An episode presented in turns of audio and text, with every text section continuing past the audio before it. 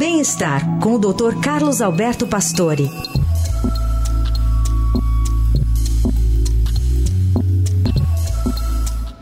Hoje o Dr. Pastore nos conta sobre bons relacionamentos e diz que eles têm um ponto em comum entre si, Dr. Pastore.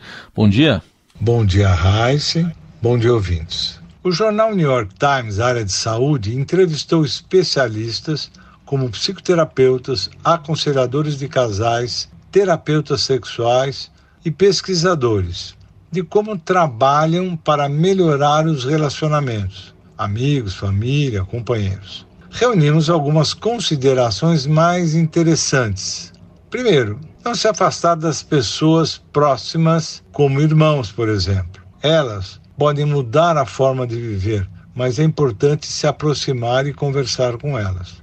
Atenda o telefone, mesmo que seja para dizer que está ocupado. A solidão já é uma crise de saúde pública. Manter regras claras de utilização de celular é fundamental para não causar situações embaraçosas com o parceiro. Evitar generalizações nas discussões dos problemas. Faça um esforço para realmente encontrar nos problemas uma questão de foco. Fazendo elogio é sempre uma forma bem-vinda para com as pessoas. As conversas com familiares têm que ser concentradas naquilo que pode controlar.